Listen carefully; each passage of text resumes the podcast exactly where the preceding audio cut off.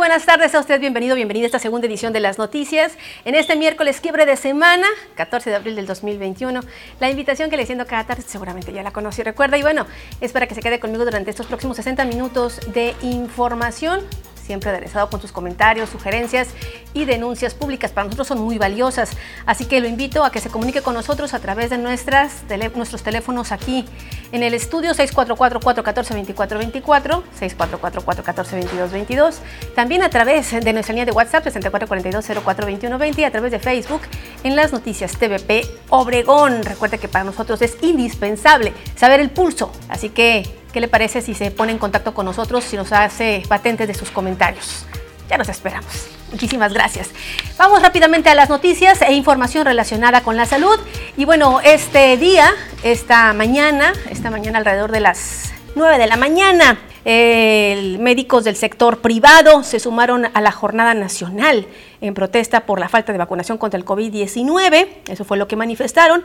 Aunque fue poca la convocatoria, con apenas ocho representantes de cada sector, los participantes se reunieron en la calle Guerrero y California, en el eh, estacionamiento de un centro comercial, para luego salir caminando hacia Palacio Municipal. En todo momento fueron acompañados por personal de seguridad pública para evitar un accidente. Este fue el contingente que hoy participó en este evento que tuvo lugar en diferentes ciudades del país. Los integrantes de este movimiento señalaron que ellos corren un mayor riesgo al ser quienes atienden pues, al público, que ante las complicaciones pues, no se pueden esperar a los tiempos de consulta en instituciones de salud pública y también forma parte de esa primera línea de atención contra el COVID-19. A continuación escuchemos parte de lo que se informó, lo que se dijo de este evento.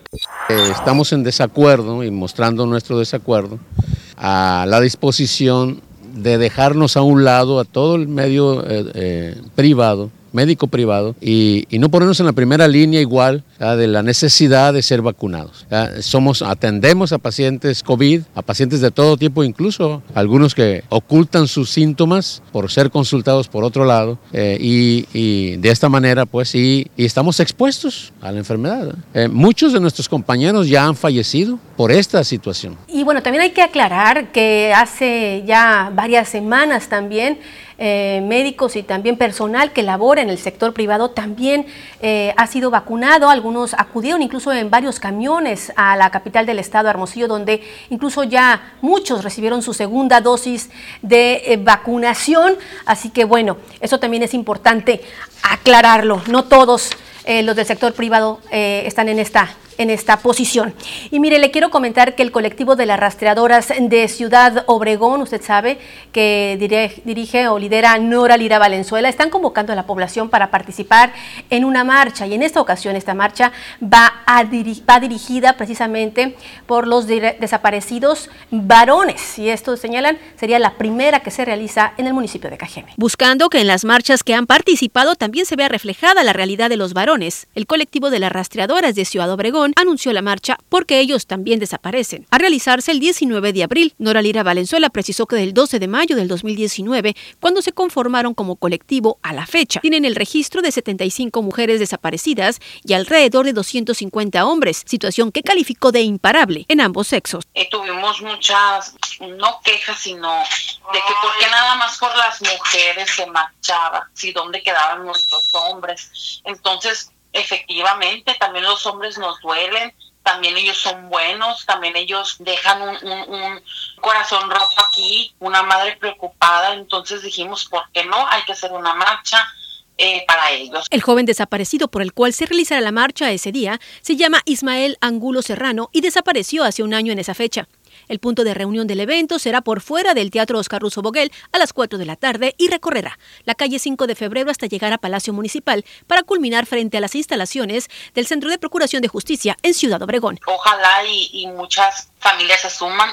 Estamos a todos los estamos invitando con una foto de su desaparecido y si no, no importa. El chiste es estar y gritar por ellos porque ellos también tienen derecho a que los busquemos. Una edición de Manuel Bracamontes informo para las noticias TVP, María Celeste Rivera. Y hablando del tema de desaparecidos, la Fiscalía General de Justicia en Sonora dio a conocer que en 14 días en distintos municipios de Sonora han logrado localizar sanas y salvas a 37 personas que habían sido reportadas como desaparecidas. En el comunicado señala que fue en Nogales, San Luis Río Colorado, Cajeme, Hermosillo, Guaymas, Navajo y Bacum, donde se ubicaron 7 mujeres, 7 hombres y 23 menores de edad quienes habían sido reportados como desaparecidos. Lamentablemente, el ente también señala que se localizaron sin vida a tres personas que tenían reporte de extraviadas en Hermosillo, a Priscila de 27 años de edad, en San Luis Río Colorado a Julio de 25 años y en Guaymas, usted seguramente la recuerda, Andrea Carolina de 37 años, el imputado de este feminicidio, eh, estamos hablando de Andrea Carolina, ya se encuentra vinculado a proceso y en prisión preventiva, como aquí le, le dimos a conocer, en acciones de búsqueda y localización, la Fiscalía General ha contado señala el documento, con el apoyo y el trabajo coordinado de la MIC, de policías eh, municipales, estatales, Guardia Nacional, Marina, también de la Defensa Nacional, la Comisión de Búsqueda de Personas para el Estado y autoridades de otras entidades. También recordó que ante la desaparición o no localización de un familiar se debe actuar de inmediato. No es necesario, dice, esperar tiempo para interponer el reporte en la Agencia Ministerial de Investigación Criminal, mejor conocida como la AMI. Y bueno, le hemos estado dando seguimiento al tema de la ganadería, de la sequía y los pronósticos nada halagüeños de eh, cómo se comportarán las lluvias en este 2021. Y le comento que, bueno, de acuerdo a la Unión Ganadera Regional de Sonora, el incremento de las temperaturas en la entidad, que ya ha alcanzado incluso valores de hasta 41 grados, eh, ha provocado ligeros estragos ya en el sector ganadero local. Eh, Jesús Ancheta Molina así lo dio a conocer y mencionó que aunado al incremento de las temperaturas se ha sumado también el tema de la falta de agua en varias regiones del territorio. El director de comercialización de la Unión Ganadera Regional de Sonora agregó que al no contar con el pasto suficiente en los agostaderos y el tema del agua, pues ha ocasionado que quienes se dedican a esta actividad, a la ganadería, estén suministrándoles alimento y suplementos adicionales para evitar daños severos en su ganado, lo que obviamente implica mayor gasto. Escuchemos parte de lo que dijo. Fue ya el, inicio de una temperatura, creo que reportaron 41 grados ya, la temperatura casi récord o récord para esta época del año, pues ya nos comienza a, preocupar más. Había estado muy, muy benévola las temperaturas, el ganado andaba cómodo, todavía aprovechando el, el poco y escaso pasto que hay estas temperaturas pues ya se indica que tenemos que ponernos más pendientes de ganado. Es que decir también del sector ganadero aquí del sur de Sonora, estas temperaturas que estamos viviendo se esperaban para el mes de mayo. Se adelantó eh, el calor y bueno, ahorita están sufriendo las de Caín, de ahí que señalan si se presenta un escenario similar a lo ocurrido durante el 2020, la ganadería, han sentenciado, desaparecerá en Sonora. Esto es parte de lo que se ha dado a conocer entre integrantes del sector ganadero que no la han estado pasando nada, nada bien. Momento de hacer la primera pausa de este espacio. Regresando, como siempre, le tengo más.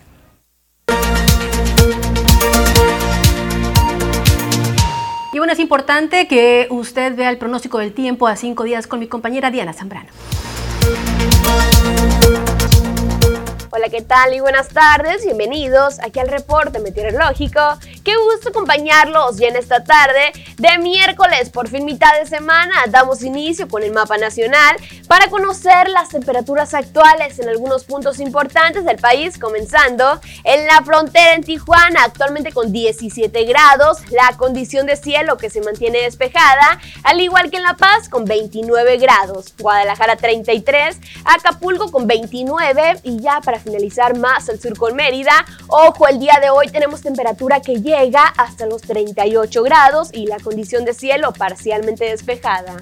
Pasamos a conocer las temperaturas actuales. En nuestro estado, en Sonora, podemos ver valores de temperatura, los cuales varían entre los 27 y los 33 grados que nos esperan los próximos días, comenzando en el sector de Navojoa. Mañana jueves se mantiene parcialmente despejado, viernes parcialmente nublado, las máximas que van a variar entre los 33 y los 34 grados en el sector de Navojoa.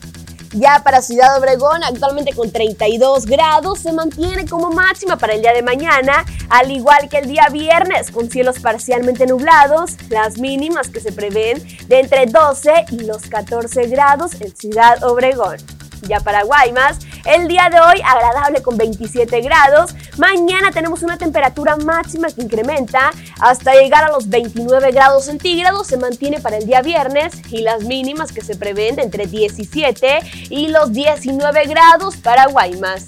Ya en Hermosillo, la capital, el día de hoy caluroso con 32 grados. El día de mañana ya disminuye la máxima hasta llegar a los 30 grados. El cielo se mantiene despejado y la mínima que se prevé de 16 grados en el sector de Hermosillo. Respecto a la fase lunar, nos mantenemos aún en luna nueva, la salida de la luna a las 7 horas con 34 minutos, la puesta de la luna a las 21 horas con 13 minutos, la salida del sol a las 5 de la mañana con 57 minutos, ya para finalizar, la puesta del sol a las 18 horas con 44 minutos. Hasta aquí el reporte meteorológico, espero que tengan una excelente tarde. Gracias como siempre Diana, ya están muy prevenidos con las altas temperaturas. Y bueno, es momento como cada tarde de enlazarnos telefónicamente con nuestro compañero Jorge Salazar. Muy buenas tardes Jorge. Excelente amigo teleauditorio, tienen ustedes una extraordinaria tarde y bueno, eh, con las altas de temperaturas y como ya se ha vuelto una tradición prácticamente desde que inició la gestión de la gobernadora Claudia Pavlovich Arellano, en estas fechas, la mandataria estatal se ha dedicado durante los últimos años a gestionar ante el gobierno federal el subsidio para que eh, los sonorenses paguen menos energía eléctrica durante los meses eh, que se registran altas temperaturas, es decir, durante el verano. Y bueno, ante estas eh, acciones y estas gestiones puestas en marcha ante el gobierno federal por, por parte de la titular del Ejecutivo, la Cámara Nacional de Comercio y Servicios y Turismo respaldó las acciones de Pablo Vich Arillano de formalizar el subsidio de las tarifas eléctricas ante el gobierno federal debido a que las condiciones climatológicas de la entidad eh, así lo requieren y con estas eh, mismas acciones pues apoya la economía de todos los sonorenses. Martín Salazar Suelta, el presidente de este organismo este, empresarial, destacó que esperan pues una respuesta favorable por parte del gobierno mexicano y se alcance un acuerdo para que el Estado sonorense ostente un subsidio de consumo de energía eléctrica, el cual se incrementa, como ya lo comentábamos, durante los eh, meses que están eh, por venir. Tradicionalmente, el subsidio, la tarifa especial, inicia en el mes eh, de mayo. Y bueno, el presidente Manuel López Obrador ya confirmó que efectivamente durante este año Sonora contará con tal subsidio. Así es, así es, ya hubo respuesta desde el día de ayer, dice, como lo hemos hecho cada año y lo vamos a seguir haciendo para que se ayuden, se apoyen los consumidores de la energía por la situación tan especial que padece Sonora, es que se mantendrá el subsidio a la tarifa eh, de energía y por lo que en corto dijo, le pasará la instrucción al secretario de Hacienda Arturo Herrera para que se aplique del primero de mayo hasta el 31 de octubre este, eh, este programa a los sonorenses, que hay que recordar, Jorge, que nada más se aplica a tres municipios de la entidad, que son Hermosillo, Cajeme y San Luis Río Colorado. Actualmente se mantienen las gestiones para que el resto de las localidades pues también puedan acceder al mismo beneficio, sin embargo, hasta ahorita son tres los municipios que tienen o que contarán, vaya, con este programa. Estamos hablando de la tarifa 1F, que de acuerdo a la paraestatal comienza el primero de mayo. Ya aclararía en su momento el presidente del Club de Usuarios que puede ser 15 días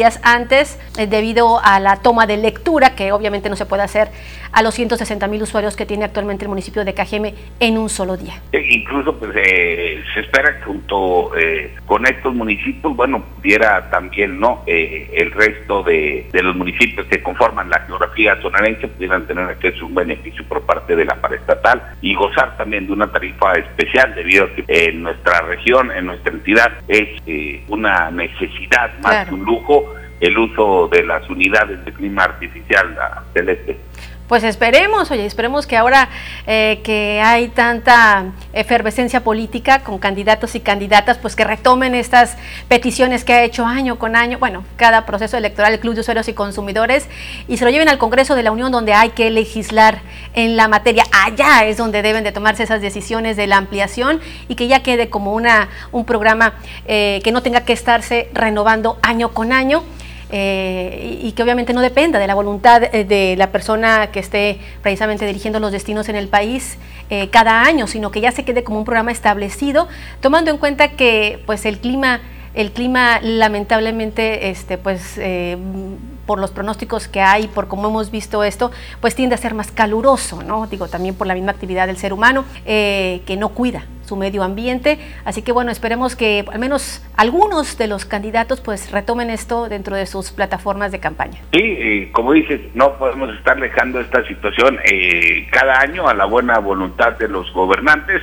sino que debería de ya este, establecerse de manera legal. Así es, así es. Muchísimas gracias como siempre Jorge y nos vemos mañana jueves. Celeste, amigo del auditorio, hasta mañana, buen provecho. Buen provecho también para ti. Le tengo más después de esto. Mazatún, el sabor de toda tu vida. Presenta.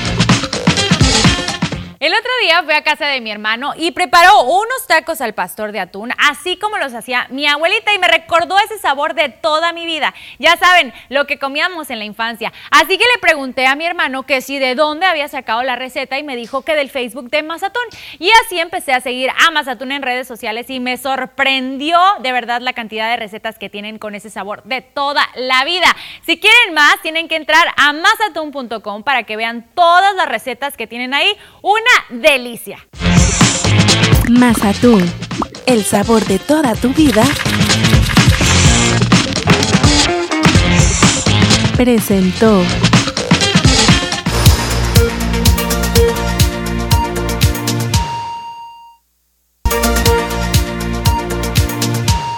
Hoy es miércoles, miércoles de salud y bueno, eh, es importante comentarle que el Instituto Mexicano del Seguro Social ha reactivado las jornadas de vasectomía sin bisturí precisamente para hablar acerca de este programa que es permanente pero que derivado de la pandemia fue tuvo que ser suspendido. Me da mucho gusto saludar en la línea a la doctora Ana Celia Escobedo, ella es jefa del servicio de la Unidad de Medicina Familiar número uno aquí en Ciudad Obregón del IMSS. Muy buenas tardes, doctora. Buenas tardes, Celeste. Buenas tardes a todo, a todo tu amable auditorio. Muchísimas gracias. Y bueno, importante para todos los varones, eh, ya se reactivó el programa eh, de vasectomía sin bisturí, tengo entendido ahí en el IMSS. Sí, ya se reactivó, se reactivó que iniciamos con el pie derecho, iniciando con jornadas intensivas de vasectomía sin. Muy bien, ¿cuándo inició? El 13, 14 y 15 de abril. Eh, muy bien, eh, 13, 14. Eh, llevamos dos días entonces. Eh, ¿Alrededor de cuántos procesos se han realizado? Están realizando cinco o seis procesos diarios. Muy bien. Eh, ¿Estas a quién van dirigidas, doctora? Las vasectomías sin bisturí son, son la opción para los papás que tienen paridad satisfecha, es decir, a los papás que tienen el número de hijos que desean tener. Estamos tratando con este, con estos programas, el INSS en general y en especial el INSS Sonora, de involucrar al hombre en la decisión de la planificación familiar, puesto que eso por años ha sido un tema tabú que se atribuye a la responsabilidad de la mujer, pero estamos tratando de incidir en este tema tan importante, ¿verdad? Sí, muy importante, eh, sobre todo porque eh, la paternidad, la maternidad, pues es, es también eh, es, es, de dos, ¿no? Eh, cuando ya se tiene una familia. Y, y bueno, eh, las personas que han acudido, más o menos, ¿en qué edades se encuentran, doctora? De todas las edades, no, no existe un límite celeste. Las personas que tienen la paridad satisfecha es importante que acudan, tengan el número de hijos que tengan. Para uno tener un hijo, el número de hijos que quiere puede ser seis, para otras personas puede ser uno. Siempre les insistimos en que la decisión es de pareja, pero realmente también tratamos de concientizarlos que es una decisión personal. El hombre tiene la facultad total de decidir cuando ya no quiere tener hijos. Muy bien, importante aclarar e-, ese, ese punto. Ahora, hay muchos tabús en cuanto a este proceso, en cuanto a, a los efectos secundarios que puede tener. Muchos hablan de que son tabús. ¿Hay alguna realidad en cuanto a, precisamente eh, esta operación? En cuanto a la vida eh, sexual que pueda llevar a futuro esta persona que se realice eh, esta operación, doctora? Voy a ir, voy a ser inquisitiva y voy a ir directa al grano, que creo que es lo que quiere abordar para su audiencia. Sí, a ver, dígame. No tiene implicaciones sobre la vida sexual. Importante. De los hombres. Tienen completamente libertad de continuar ejerciendo su vida sexual, nada, nada más que ahora con la tranquilidad de que ya no pueden tener hijos, que no pueden engendrar. Sí, había gente que pensaba que el líbido de alguna manera disminuía eh, el apetito sexual o, o, o, bien el hecho de poder llevar a cabo el acto sexual en sí. No, no tiene ninguna implicación científica respecto a la, a la potencia sexual ni, ni, a la líbido. No, no existe una relación que se pueda comprobar por, de forma científica. Muy bien, entonces. Son meramente creencias de las personas. Mitos. Mitos que actualmente eh, existen. Es, una cirugía tan tan noble que el paciente entra por su propio pie, propio pie y en 20 minutos o incluso antes sale por su propio pie, se reintegra a su vida normal al salir del del procedimiento. Muy bien. ¿Hay que solicitarlas directamente en la unidad de medicina familiar eh, más cercana o hay que ir directamente a la Guerrero? A la unidad de medicina familiar número uno, aquí atendemos a la población abierta. Es importante que, que el auditorio entienda eso, que los métodos de planificación familiar específicamente la vasectomía sin bisturí es de población abierta, es decir, pueden venir de derecho a sí y no derecho a sí. Ah, mire qué importante esta aclaración que se hace. Eh, las personas que, por ejemplo, eh, son afiliadas al IMSS y tienen una clínica cerca, también pueden practicarse este procedimiento ahí en su clínica más cercana, por ejemplo, en el caso de la 66 o de otras que se encuentren cercanas a los domicilios de las derechohabientes. Nada más las estamos realizando aquí, esa es la importancia de, la llamada mía con ustedes, porque es importante que acudan a la unidad de medicina familiar número uno, porque ahorita estamos llevando a cabo esas, esas jornadas primeras en el año 2021. Excelente. ¿Hay que llevar algo? ¿Hay que irse en qué condiciones? No existen requisitos para realizar la vasectomía ni existen contraindicaciones. Se les da nada más una hoja de concientización, se les explica qué implica el procedimiento y las instrucciones de cómo deben acudir. Perfecto. Entonces las personas entonces pueden acudir hoy mismo y hoy mismo salir ya con la vasectomía hecha o tienen que apartar citas. Ese es el procedimiento, ir a apartar cita, programarse y ya ir, ¿sí? Que acudan hoy mismo al Servicio de Trabajo Social de la Unidad de Medicina Familiar número uno. Perfecto. ¿Algo más que quiera agregar, doctora? Pues nada más reiterar la invitación a todos ustedes porque pues, la vasectomía sin bisturí es un método prácticamente indoloro se hace con anestesia local y se, de los más eficientes. Es un, es un método definitivo, no hay vuelta para atrás. ¿no? Ah, eso también es importante tenerlo en cuenta. muchísimas gracias, doctora eh, Anacelia Escobedo, jefa del servicio de la Unidad de Medicina Familiar número uno del MIS aquí en el municipio de Cajeme. Muchísimas gracias. Muchas gracias, Celeste, muy amable. Gracias a usted y bueno, esperemos que muchos, muchos varones que nos están viendo pues puedan acudir precisamente y realizarse esta operación de la cual pues muchos mitos hay a su alrededor, nos lo acaba de, de, aclarar y bueno, es algo que ayuda precisamente para llevar una vida sexual muy pero muy responsable. Momento de hacer nuevamente una pausa de nuestros patrocinadores, regresando, le tengo más, no le cambie.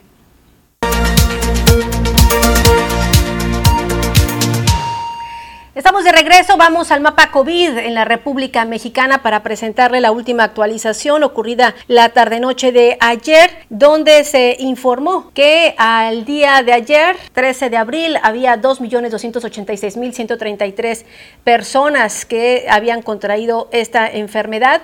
Eh, también se dio a conocer fallecimientos 210.294 y la cifra amable 1.815.237 personas. También se dio a conocer que eh, se habían, al 13 de abril, eh, había 1.815.237 personas eh, recuperadas, como lo acabo de confirmar, y se reportaban 399.070 dosis aplicadas en ese mismo día, sumando un total de 12.252.769 dosis aplicadas de COVID-19 de diferentes farmacéuticas ya puestas a los mexicanos, a las y los mexicanos. En Sonora, en Sonora la situación es la siguiente. Ayer durante la actualización, el titular de salud en la entidad dijo que la tercera ola de COVID pues ha dejado de ser una teoría para convertirse en una realidad que actualmente está afectando a países de Europa y actualmente en América, por lo que no se debe bajar la guardia con las medidas de prevención. Eh, ayer que se confirmaron nueve fallecimientos y 66 contagios nuevos en Sonora. Hasta ayer ya sumaban 71.086 casos confirmados, fallecimientos 6.118 y la cifra de recuperados se ubica en 64.267. Las nueve muertes de personas ocurrieron en eh, Guaymas y Hermosillo, tres cada uno, Navojoa 2, San Luis Río Colorado 1, para acumular 6.118 defunciones. Los 66 nuevos casos ocurrieron en total en Hermosillo, fueron 26, 13 en Cajeme, Navojoa 7, Guatabampo y Guaymas 4 cada uno. Si se fija, casi está de Hermosillo hacia el sur, Nogales y Caborca tres cada uno, mientras que Agua Prieta, Cananea, Pitiquito, Puerto Peñasco, Empalme y Altar se eh, sumaron con uno respectivamente.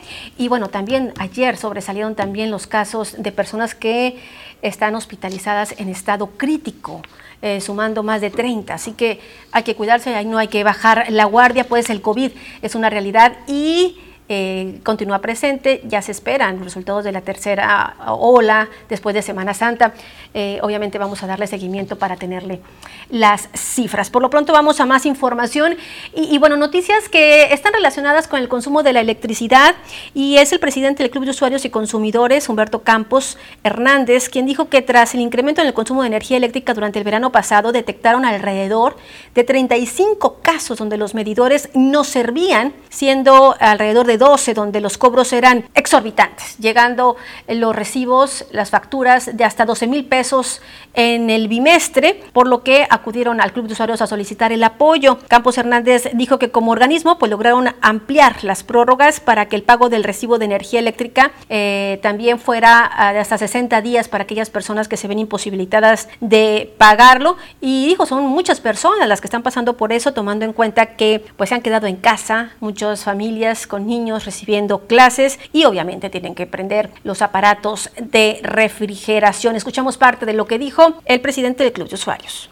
Tuvimos eh, usuarios que les llegaron hasta 12 mil pesos, claro, en, un consumo bimestral, ¿no? 12 mil pesos y, pudo, quedar hasta en 5 mil la corrección, pero pedimos que cambiaran los medidores. Pues ahí escuchábamos y, bueno, también dijo, pues cuando hay alguna situación similar hay que comunicarse con nosotros y solicitar el apoyo para poder respaldarlos ante la paraestatal, ante la Comisión Federal de Electricidad. Gracias por sus comentarios. Eh, nos comentan vecinos de Villa California en la parte del bordo Prieto, dice, no estamos de acuerdo con la instalación de una antena de empresa de telefonía celular. Eh, ¿A dónde tenemos que acudir para que no se lleve a cabo esta obra? Eh, mire, déjeme averiguar. tengo entendido que puede ser el ayuntamiento de Cajeme para ver si pueden a través de este ser gestores ante las diferentes instancias. No tengo el dato ahorita, pero obviamente lo vamos a investigar. Gracias por su confianza. También dice Celeste, buenas tardes, mantengámonos alertas, tanto mujeres como varones. El peligro acecha las 24 horas, tanto en la ciudad como en carretera. El diablo no duerme, tanto de día como de noche. Totalmente de acuerdo. La situación en Cajeme está crítica en materia de seguridad, o bueno, de inseguridad, como usted lo quiera, lo quiera ver. Eh, una situación que hay que señalarlo, no es nueva y que ya tiene varios años presentándose y agudizándose.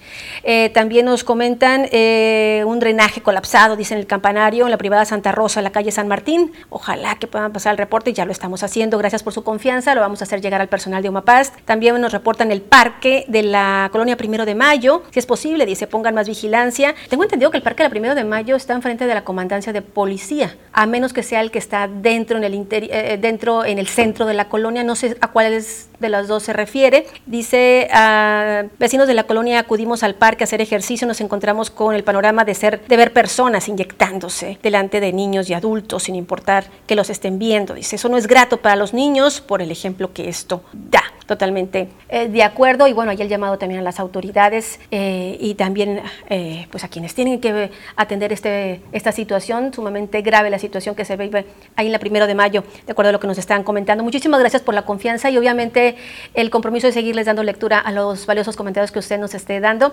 después de la siguiente pausa.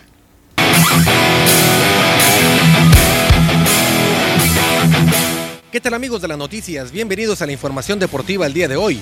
El delantero brasileño Neymar dijo desde París al término del encuentro entre el Paris Saint-Germain y el Bayern Múnich por los cuartos de final de la UEFA Champions League que en el conjunto francés se siente como en casa. En las últimas semanas han crecido los rumores por la probabilidad del retorno del futbolista al Barcelona, donde militó entre 2013 y 2017, cuando decidió cambiar de aires y poner rumbo a París en un traspaso que alcanzó los 222 millones de euros. La estrella brasileña mandó de esta forma señales de una posible renovación de contrato con el club francés que ha vuelto a clasificarse las semifinales de la UEFA Champions League después de eliminar en cuartos de final al Bayern Múnich, su verdugo de la final de la pasada edición. Neymar cuajó en la víspera de una excelente actuación en el Parque de los Príncipes, pese a un triunfo de 0-1 ante el conjunto alemán que fue insuficiente para remontar el 2-3 que consiguió el Paris Saint-Germain en el juego de ida. En las semifinales, el Paris Saint-Germain se enfrentará al vencedor del Manchester City o al Borussia Dortmund.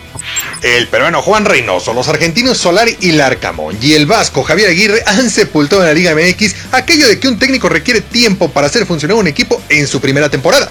Estos cuatro estrategas llegaron este torneo a sus equipos y ocupan las cuatro primeras posiciones del certamen.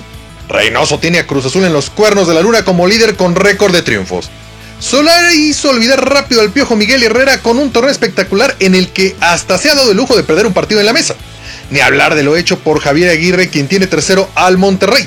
Y qué decir de Nicolás Larcamón, quien con 36 años es el timonel más joven de la liga y tiene al Puebla, un equipo con uno de los presupuestos más modestos, en el cuarto lugar.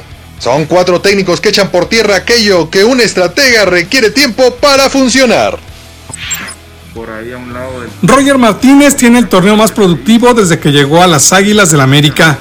Después de la incertidumbre que vivió en los últimos torneos ante su deseo de salir de la institución, el futbolista colombiano despertó y es uno de los mejores goleadores del cuadro de Cuapa en el actual torneo. Roger Martínez llegó en la apertura 2018 para el cuadro de Cuapa. En cuanto a partidos de temporada regular, su mejor temporada fue en la apertura 2019, cuando jugó 17 encuentros con 1.364 minutos, pero solo consiguió dos anotaciones. En la actual campaña tiene una mayor productividad con 13 partidos pero 4 goles, cantidad que no había logrado desde que llegó a la Liga MX. Roger Martínez consiguió tantos ante Juárez, Puebla y dos contra Tigres. El futbolista logró despertar cuando ya había rumores de que saldría de la institución.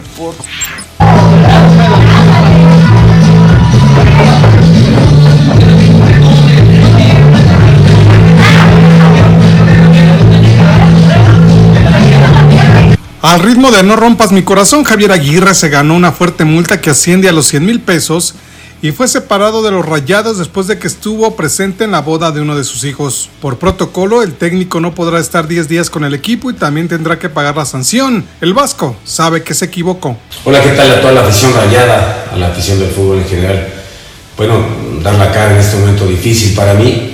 Eh, ayer circuló, circuló hoy una imagen de, un evento privado que tuve ayer, la boda de mi hijo, de mi segundo hijo, la boda civil en la Ciudad de México. Eh, no seguí el protocolo correspondiente, no estuve en, el evento gran parte sin cubrebocas. Estoy vacunado, los tres o cuatro personas mayores estamos ahí, incluida mi esposa, estamos vacunados, pero aún así eh, no, no hice una cosa correcta y debo asumir las consecuencias. Nosotros como club, como institución, seguimos todos los protocolos, somos muy escrupulosos en ello. Y yo ayer, con permiso de la directiva, por supuesto, sabían de este evento familiar. Eh, bueno, simplemente me equivoqué, y, pagaré las consecuencias de ello. Invito, aprovecho, invito a toda la sociedad a no bajar la guardia, a seguir peleando contra esta pandemia que nos azota y a, y a ser responsables. De conseguir su pase a los cuartos de final de la Conca Champions, Juan Reynoso, entrenador del Cruz Azul, presumió que su equipo no permitió que su rival le faltara el respeto. Sí, la satisfacción pasa por el agradecimiento de respetar a un rival que sabíamos que podría tener eh, un partido en Ciudad de México alguna dificultad por la altitud, por una cancha rápida. Y este tipo de partidos se prestan para que algún rival le falte el respeto haciendo jugadas de sexto año. Creo que eso es lo que hoy no, mostramos, mostramos mucha seriedad, mucho respeto al, al, rival, no solo con el decir, sino con el, con el hacer. Pudo haber sido un resultado abultado y es lo que más felicito y agradezco porque en otro momento este, uno... Eh, se agranda y empieza a hacer cosas raras, minimizando al rival y eso hoy no sucedió y creo que estuvimos a la altura de lo que es.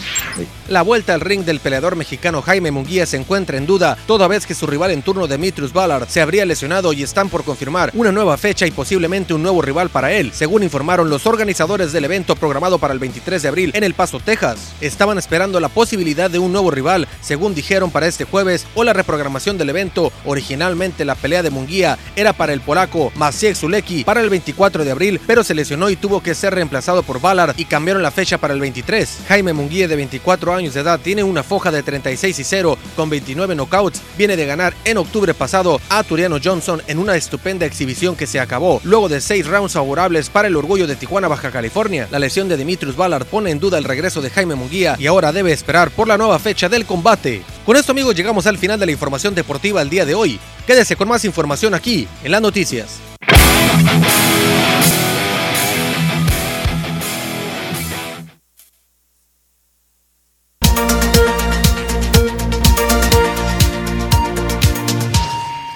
De regreso, vamos a noticias eh, de corte político y bueno, sin confirmar aún su participación en el único debate que se ha organizado en el sur de Sonora, se encuentra Ernesto El Borrego Gándara, quien estuvo de visita en Cajeme. El candidato de los partidos PRI, PAN y PRD a la gubernatura del estado no confirmó su asistencia al debate organizado por sectores productivos y medios de comunicación a realizarse en el mes de mayo en el sur de Sonora. Al respecto, Ernesto Gándara señaló que es difícil romper con los compromisos con otras regiones del estado, donde ya tenía agenda pactada. Sin embargo, aseguró que en la medida de lo posible buscará estar en cada uno de los foros a los que se le invite. Claro que quisiera asistir a todas las invitaciones, la verdad es que la campaña es intensa. Eh, recientemente me invitaron a un debate, un medio de comunicación al que respeto, lo, lo dijimos, la verdad es que ya no había tiempo de cancelar compromisos que tenía ya hechos con semanas de anticipación en la parte de San Luis Colorado y Puerto Peñasco, no me fue posible asistir. Y desde luego todo lo que pueda yo eh, asistir lo voy a hacer, pero a veces o no puedo yo o no puede otra candidata o candidato, es difícil poder organizar las agendas de los mismos en un día, hora y lugar, eh, pero sí mi mejor disposición para poder, poder participar. Por el momento solo se tiene contemplados dos debates organizados por el Instituto Estatal Electoral en Hermosillo, por lo que productores de sectores como alimentos, comercio, industria, construcción y agrícola son quienes se han unido para desarrollar el debate El Sur de Sonora decide y donde hasta el momento Ernesto Gándara no ha confirmado su presencia. Con imágenes edición de Jesús Gastelum, para las noticias Joaquín Galás. Y quien también se encuentra en visita en el municipio de Cajeme es Alfonso Durazo, quien precisamente compite a la gobernatura de Sonora por Morena y quien se comprometió ante mujeres a de resultar gobernador de Sonora, a llevar un gabinete 100% paritario. Un gobierno verdaderamente paritario con un 50% de mujeres y hombres en el gabinete, así como el respaldo para no recibir en el gobierno a hombres golpeadores o que no cumplen con sus obligaciones alimenticias con sus hijos, fueron parte de los compromisos realizados por el candidato a la gubernatura de Sonora, Alfonso Durazo, tras reunirse con mujeres al 100 en el municipio de Cajeme. No podrán formar parte de mi gobierno las personas que tengan antecedentes de violencia familiar, violencia sexual, ni los deudores de pensiones alimenticias quienes agreden a una mujer no tendrán cabida en mi gobierno. Aumentaremos significativamente el presupuesto para impulsar la igualdad sustantiva de la mujer. Actualmente el Instituto Sonorense de la Mujer recibe un presupuesto risible, muy lejano de la posibilidad de atender las responsabilidades que tiene en la materia. Los liderazgos hicieron presentes para señalar que actualmente no han sido escuchadas por el gobierno en turno, por lo que se dijeron convencidas de que se requiere la llegada de la cuarta transformación y pidieron el carro completo para desarrollar el proyecto de nación en Sonora. Con imágenes y edición de Jesús Gastelum, para las noticias, Joaquín Galás. Y mire, le comento en temas legislativos que el diputado emanado del PT, Daniel Palafox Suárez, emitió un posicionamiento ante el Pleno del Congreso de Sonora a fin de provocar una real y efectiva coordinación entre las autoridades y evitar la desaparición forzada. El diputado eh, dio a conocer que dicha acción obedece a la petición que le hicieron ciudadanas y ciudadanos del distrito que representa, que es el décimo, quienes consideran como alarmante la situación que se vive. Y bueno, hay que señalarlo, Sonora se encuentra entre unos con el mayor número de fosas.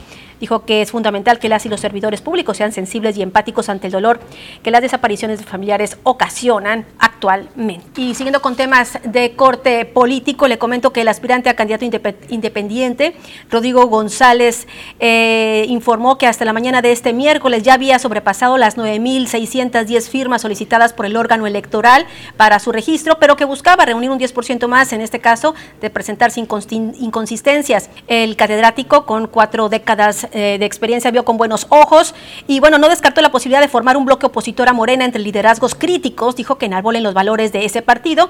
Citó Ovidio, eh, Ovidio Villaseñor, José Luis Pablos, proyecto que dijo sería, eh, podría ser encabezado por Marcelo Ebrat Mencionó que buena parte de las personas que han acudido a aportar su firma han sido personas que valoran su trayectoria al participar durante las eh, dos últimas campañas de Morena como su coordinador. Afirmó que si Morena recapacita en cuanto al candidato que tiene actualmente a la alcaldía de Cajeme, estaría dispuesto, dijo, aunque cuente con las firmas, a declinar. Escuchamos parte de lo que dijo. Porque esto que estamos viviendo aquí en la ciudad, aquí en Cajeme y aquí con Morena Cajeme o Morena Sonora, es una cuestión nacional. Es muy probable que este 2021 Morena sufra una ruptura verdaderamente trágica y grave y se convierta en otro partido. Ya parte de la dirigencia nacional que está inconforme con estas irregularidades que se están dando, ya está planteando la opción de un nuevo partido y es muy probable que la, definición de Andrés Manuel López Obrador respecto a hacia dónde va a migrar él, porque tampoco él está satisfecho con Morena, y él ha sido muy claro de que tanto pueblo para tan poca dirigencia, ¿no? Entonces el propio presidente está inconforme con su partido que él formó y que una vez que requería ir a, gobernarnos, este, lo dejó en malas manos, ¿no? Y bueno, tras recibir la constancia como candidato a la alcaldía de Cajeme por Movimiento Ciudadano, Abel Murrieta presentó su planilla de regidores y síndica, donde se destaca la inclusión de personas con discapacidad, personas con experiencia y jóvenes que aún cursan la universidad. En la primera posición de regidores de Movimiento Ciudadano repite el actual regidor Gustavo Almada, quien fuera el candidato a la alcaldía de Cajeme en el último proceso electoral. Escuchamos parte de lo que dijo.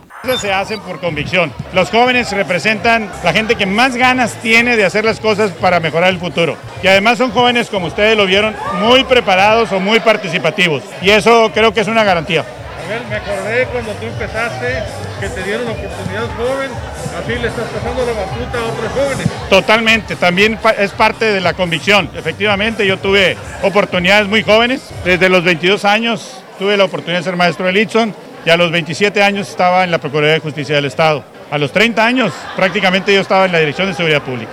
Con esta información llegamos al término de esta segunda edición de las noticias. Lo veo mañana, jueves en punto de las 2 de la tarde para seguir informando. Hasta entonces y por favor, cuídense mucho.